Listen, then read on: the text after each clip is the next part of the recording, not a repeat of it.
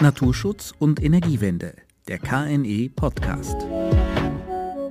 Bundesregierung und Bundesgesetzgeber haben zahlreiche rechtliche Erleichterungen für den Ausbau der Photovoltaik-Freiflächenanlagen geschaffen, darunter die seit Anfang des Jahres geltende Teilprivilegierung dieser Anlagen im sogenannten bauplanungsrechtlichen Außenbereich. Sprich, es gibt rechtliche Erleichterungen für den Bau von PV-Freiflächenanlagen entlang von bestimmten Straßen und Bahngleisen. Das war für das KNE Anlass, sich mit dem Thema zu beschäftigen. Heraus kam die Publikation Bauplanungsrechtliche Teilprivilegierung von Photovoltaik-Freiflächenanlagen, ein rechtlicher und naturschutzfachlicher Vergleich mit nicht privilegierten Anlagen. Hier und heute unterhalte ich mich mit den Autoren dieser Ausarbeitung. Und damit wieder herzlich willkommen beim KNE-Podcast Naturschutz und Energiewende. Mein Name ist Thorsten Renal-Erke und meine Fragen beantworten werden Dr. Julia Wier, KNE-Referentin für naturverträgliche Solarenergie und Peer Michaelis, Rechtsreferent im KNE. Herzlich willkommen in unserem Podcast-Studio. Ja, vielen Dank für die Einladung. Hallo. Hallo, schönen guten Tag.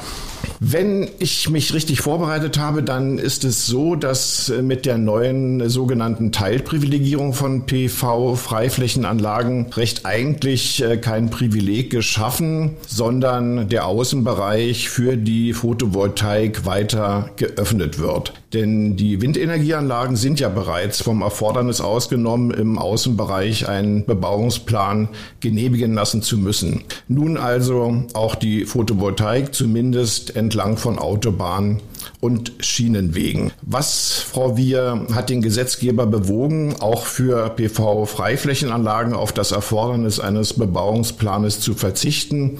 Und wenn man es einmal so herum fragen darf, warum recht eigentlich erst jetzt? Ja, das ist eine gute Frage. Der Solarenergieausbau stockt ja ein bisschen und deswegen wurde auch im neuen EEG 23 starke Zubauziele formuliert. Und ich denke, es ist insbesondere dieser Wunsch nach einem beschleunigten Ausbau, der dahinter steckt. Wir wollen ja insgesamt einen Zubau von 11 Gigawatt jährlich erreichen und dafür brauchen wir viele Flächen. Jetzt ist also planerische Untätigkeit nicht mehr möglich und es werden eben auch die Anlagen auf bestimmte Flächen gelenkt, die nicht über das EEG gefördert werden. Auch das kann ein möglicher Hintergrund sein für diese Regelung. Äh, letztlich ähm, muss man natürlich das Ganze auch im Gesamtkontext betrachten und so hat sich die politische Situation, was den Ausbau der erneuerbaren Energien angeht, in den letzten mindestens zwölf Monaten doch erheblich geändert, was den Gesetzgeber jetzt wohl dazu bewogen hat, auch diese Flächen anzugehen. Gut, ähm, Herr Michaelis, wir sprechen von Teilprivilegierung. Können Sie uns noch einmal erläutern, worin die rechtliche Privilegierung besteht, welche Vorteile sie mit sich bringt und warum sie andererseits keine vollständige ist, sondern nur teilweise gilt. Ja, das kann ich natürlich sehr gern machen. Die neue Privilegierung ist angelegt im Baugesetzbuch. Dabei ist das Institut der bauplanungsrechtlichen Privilegierung als solches nicht neu. Das ist schon lang etabliert und gibt es schon seit sehr, sehr langer Zeit. Im Wesentlichen hat sich hier geändert, dass im Rahmen dieser neuen Flächen kein Baurecht mehr durch Bebauungspläne geschaffen werden muss. Die Anforderungen an die baulichen Anlagen, die dort äh, errichtet werden sollen, werden demnach jedenfalls von der Vorbereitung her gesenkt. Der Maßstab, der nun gilt, ist das Entgegenstehen öffentlicher Belange, das ein Projekt noch verhindern kann und nicht mehr das reine Berührtsein dieser öffentlichen Belange. Das war in den bisherigen sogenannten sonstigen Vorhaben der Fall. Und das kann in diesem Fall nun nicht mehr so gegen die Anlage vorgebracht werden. Die Vorteile der neuen Privilegierung liegen also darin, dass man keinen Bebauungsplan mehr aufstellen braucht und eine intensive Abstimmung mit der Gemeinde ist auch nicht mehr notwendig. Es ist also nur noch, und das in Anführungszeichen, die Beantragung einer Baugenehmigung zu vorführen. Teilweise ist die Privilegierung, da sie sich nur auf die nun beschränkten Flächen begrenzt und nicht im generellen Außenbereich gilt. Das ist zum Beispiel für Betriebe gartenbaulicher Erzeugung der Fall und auch so geregelt.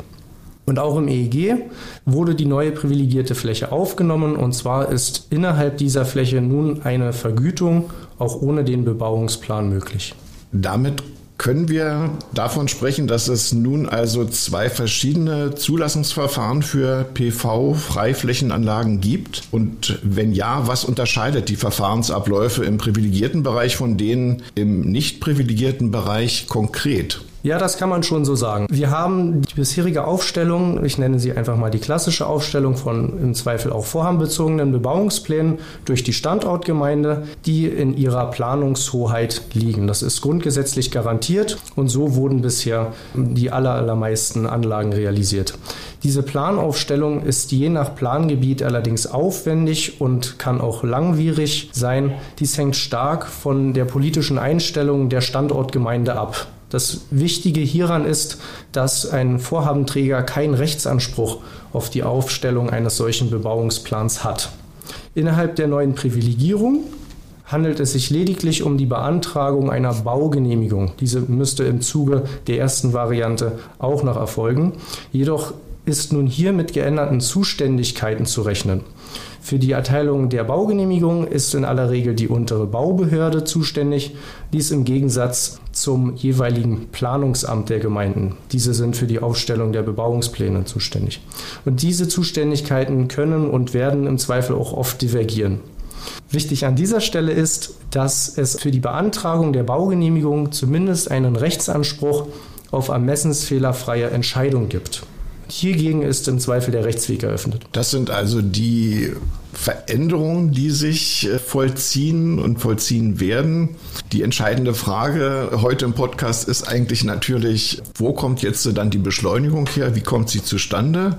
Kann ich die Ärmel hochkrempeln und einfach loslegen? Brauche ich jetzt äh, keinerlei bauordnungsrechtliche Genehmigung mehr? Hochkrempeln und loslegen, das klingt zwar erstmal gut, wird allerdings so nicht passieren. Wie bereits gesagt, eine Baugenehmigung muss jedenfalls eingeholt werden. Und insofern erfindet die Gesetzesnovelle das Rad nicht neu. Die Verfahrenszulassung ist dadurch grundsätzlich vereinfacht, aber nicht zwingend einfach zu bekommen. Jeder, der schon mal versucht hat, eine Baugenehmigung zu beantragen, weiß, auch das kann durchaus sehr problematisch und langwierig werden. Die Idee liegt jedoch darin, dass hier ein wesentlicher Verfahrensschritt ausgespart wird und dadurch die Beschleunigung erfolgen soll. Die Einsparung der Bauleitplanung ist also mit anderen Worten der Zeitraum und der Arbeitsaufwand, der hier abgekürzt werden soll. Insbesondere liegt das daran, dass in den Planungsämtern der Gemeinden die Kapazitäten sehr, sehr oft ausgereizt sind. Dies könnte wahrscheinlich auch für die unteren Baubehörden gelten, was wir allerdings nicht pauschalisiert an dieser Stelle sagen können. Die Aufstellung der Bebauungspläne auf der anderen Seite kann grundsätzlich schnell gehen. So kennen wir Fälle, in denen das innerhalb von sechs Wochen geschehen kann. Allerdings ist die Regelzeit wohl eher mehrere Monate bis zu Jahren denkbar. Erinnert sei jedoch an die Einschränkungen aus dem Bundesfernstraßengesetz in diesem Zusammenhang und damit meine ich im Rahmen der neuen Privilegierung. Danach bedarf es unter gewissen Umständen einer Ausnahmeerteilung bzw. einer Zustimmung des Bundesfernstraßenamtes. Ähm, diese erscheint nach einem äh, veröffentlichten Rundschreiben grundsätzlich unproblematisch, aber das bleibt weiterhin zu beobachten. Und hierbei handelt es sich konkret um eine 40 Meter breite Zone, gemessen von der Fahrbahngrenze, in der ein grundsätzliches Bauverbot herrscht. Hierfür ist also eine Ausnahmeerteilung notwendig. Und in einem Bereich zwischen 40 und 100 Meter muss die Zustimmung der Fernstraßenbehörde eingeholt werden. Gut, ich möchte noch auf eine andere Frage zu sprechen kommen. Es mag ja im Sinne der Energiewende durchaus vorkommen und auch sinnvoll sein, dass ein PV-Projekt nicht auf den Bereich der Privilegierung äh, zu begrenzen ist oder nicht sinnvoll zu begrenzen ist. Was kommt auf Projektierer zu, deren Vorhaben über den privilegierten Bereich hinaus ragt in den nicht privilegierten Bereich? Ja, das ist ein äh, sehr naheliegender Gedankengang da vor allem die Grundstücksgrenzen und vorhandene Flurstücke sich nicht an der neuen Privilegierung orientieren. Diese sind im Zweifel viel älter und haben miteinander wenig zu tun. Sobald die privilegierte Fläche überschritten wird, ist wieder nach den herkömmlichen Regeln ein Bebauungsplan notwendig. Eine PV-Freiflächenanlage, die die Grenzen eines Bebauungsplans überschreitet, wäre an sich zunächst erstmal sehr unüblich und im Zweifel wohl rechtlich nicht zulassungsfähig, da jeweils unterschiedliche rechtliche Vorgaben in der einen Fläche wie in der anderen Fläche gelten und zudem etwaig festgesetzte Baugrenzen strikt zu beachten sind. Diese können nämlich nicht überbaut werden. Die Anlage müsste also im Zweifel aufgeteilt werden und dann gegebenenfalls über Kabel miteinander verbunden werden. Dies bedürft genauerer Prüfung, erscheint jedoch aus heutiger Sicht eher problematisch. Klingt nicht einfach. Gut, wenn wir uns jetzt dem Artenschutz zu, Frau Wier, ich kann mir nur schwer vorstellen, dass sich entlang von vielbefahrenen Autobahnen besonders seltene Arten aufhalten. Aber wenn es doch so sein sollte, haben diese Arten jetzt einfach Pech gehabt und müssen schleunigst umziehen von den Autobahnen weg. Ja, das wäre mal die Frage, wie der Solarpark ausgestaltet wird. Aber zunächst mal, natürlich kann es auch besonders seltene Arten entlang von Autobahnen geben. Es gibt Untersuchungen, die sowas auch belegen für das Straßenbegleitgrün. Das hat ja eine wichtige Funktion, um auch zu verhindern, dass diese Arten dann die Fahrbahn queren und dabei vielleicht auch zu Schaden kommen. Also je besser dann eben die Lebensräume auf den jeweiligen Seiten dieser Infrastruktur ausgestattet sind, desto besser können die Arten da dann auch leben, ohne queren zu müssen. Und das ist immer ein Vorteil. Das heißt, das Straßenbegleitgrün hat eine wichtige Funktion. Nichtsdestotrotz geht man aber davon aus, dass eben entlang von Autobahnen und Schienenwegen schon eine Vorbelastung besteht durch Lärm, durch Abgase und Autoreifenabrieb, was so alles passieren kann am Straßenrand. Und insofern geht man davon aus, dass man diese Flächen auch relativ konfliktfrei nutzen kann. Da ist eben schon viel im Argen.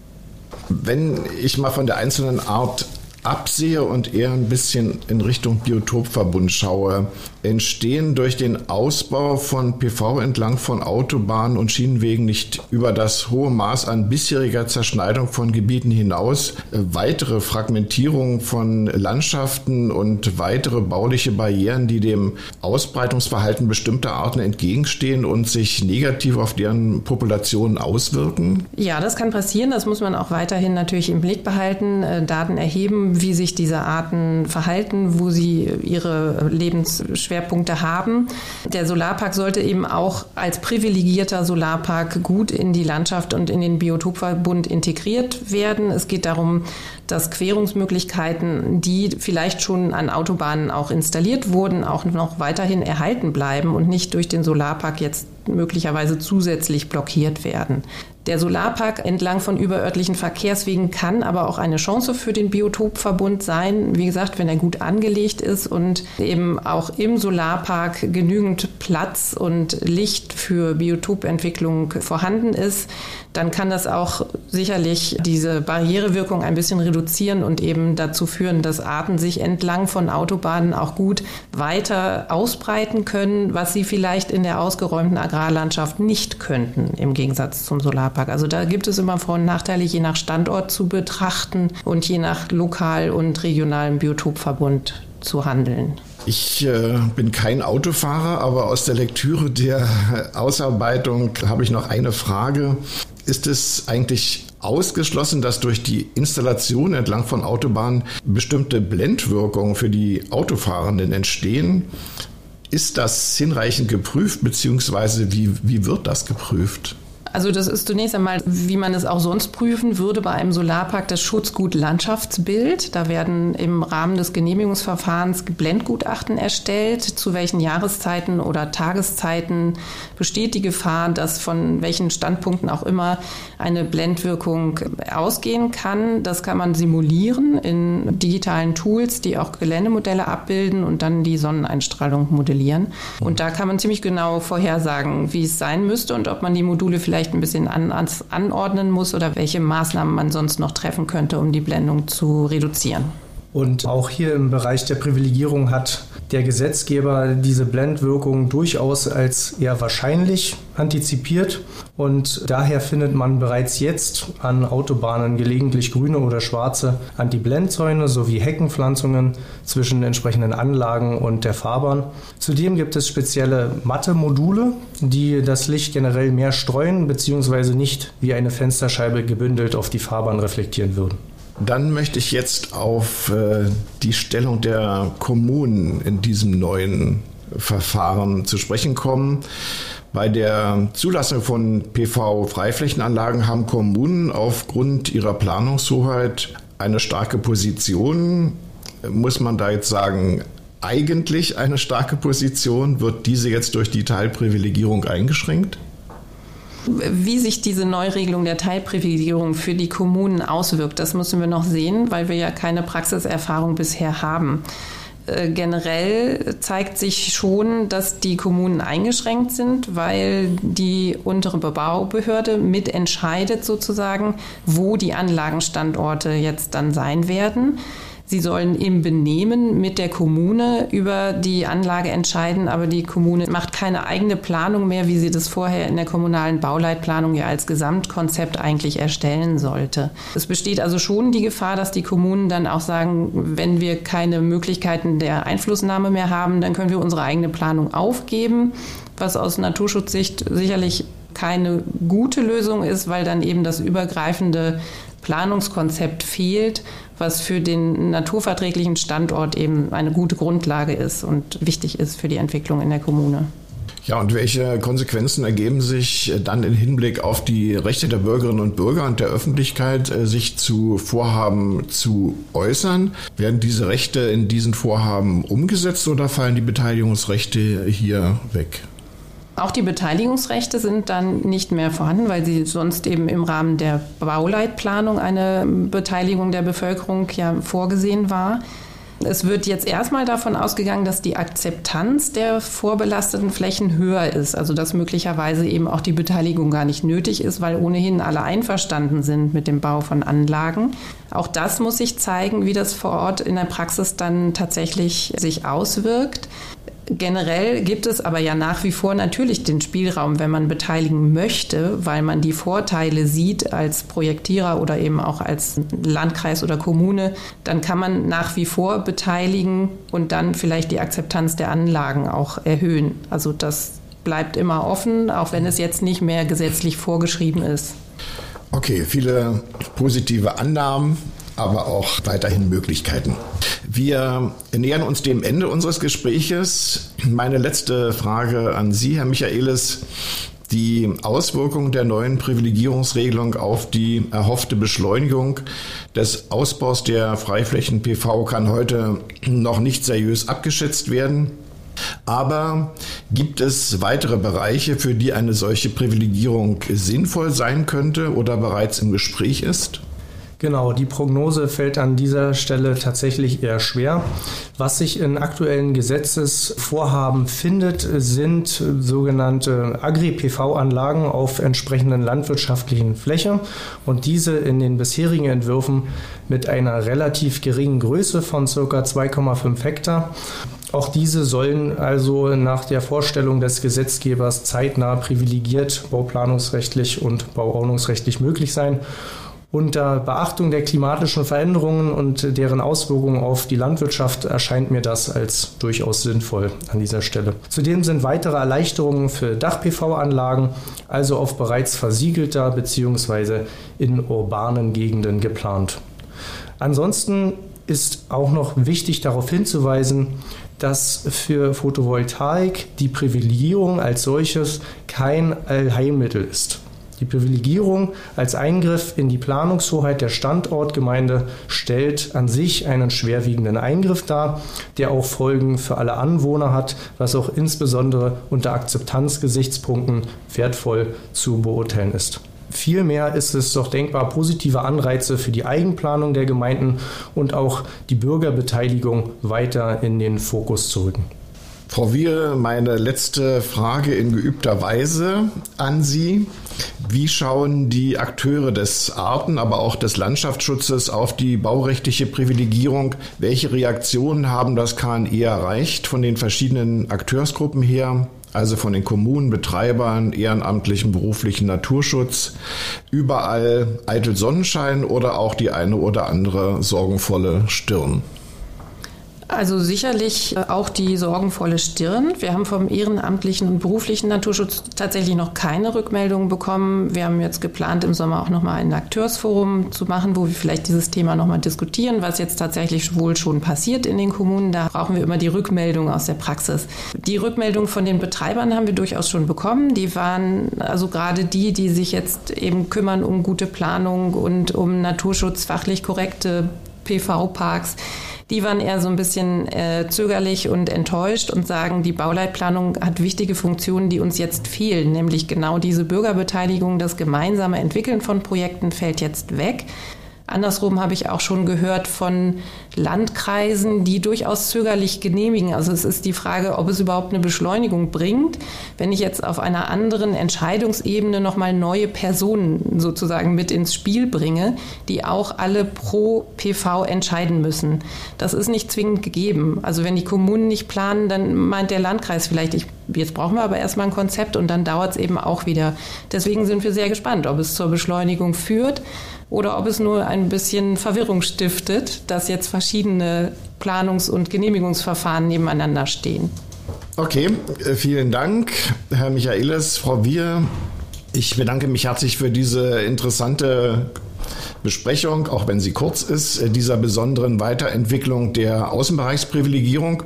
Ich denke, zu gegebener Zeit werden wir uns die praktische Umsetzung genauer ansehen, welche Effekte hier tatsächlich eingetreten sind oder nicht oder leider doch. Ja, ich bedanke mich auch recht herzlich und äh, mich interessiert dann vor allem in der Zukunft, wie die verschiedenen Genehmigungszeiten, je nachdem, ob innerhalb oder außerhalb der Privilegierung projektiert wird, ausfallen werden. Ja, auch für mich vielen Dank. Ich bin sehr gespannt, ob es Auswirkungen auf die naturschutzfachlichen Ausgestaltungen der Parks geben wird. Da tappen wir auch noch sehr im Dunkeln. Also das Thema werden wir wieder aufgreifen.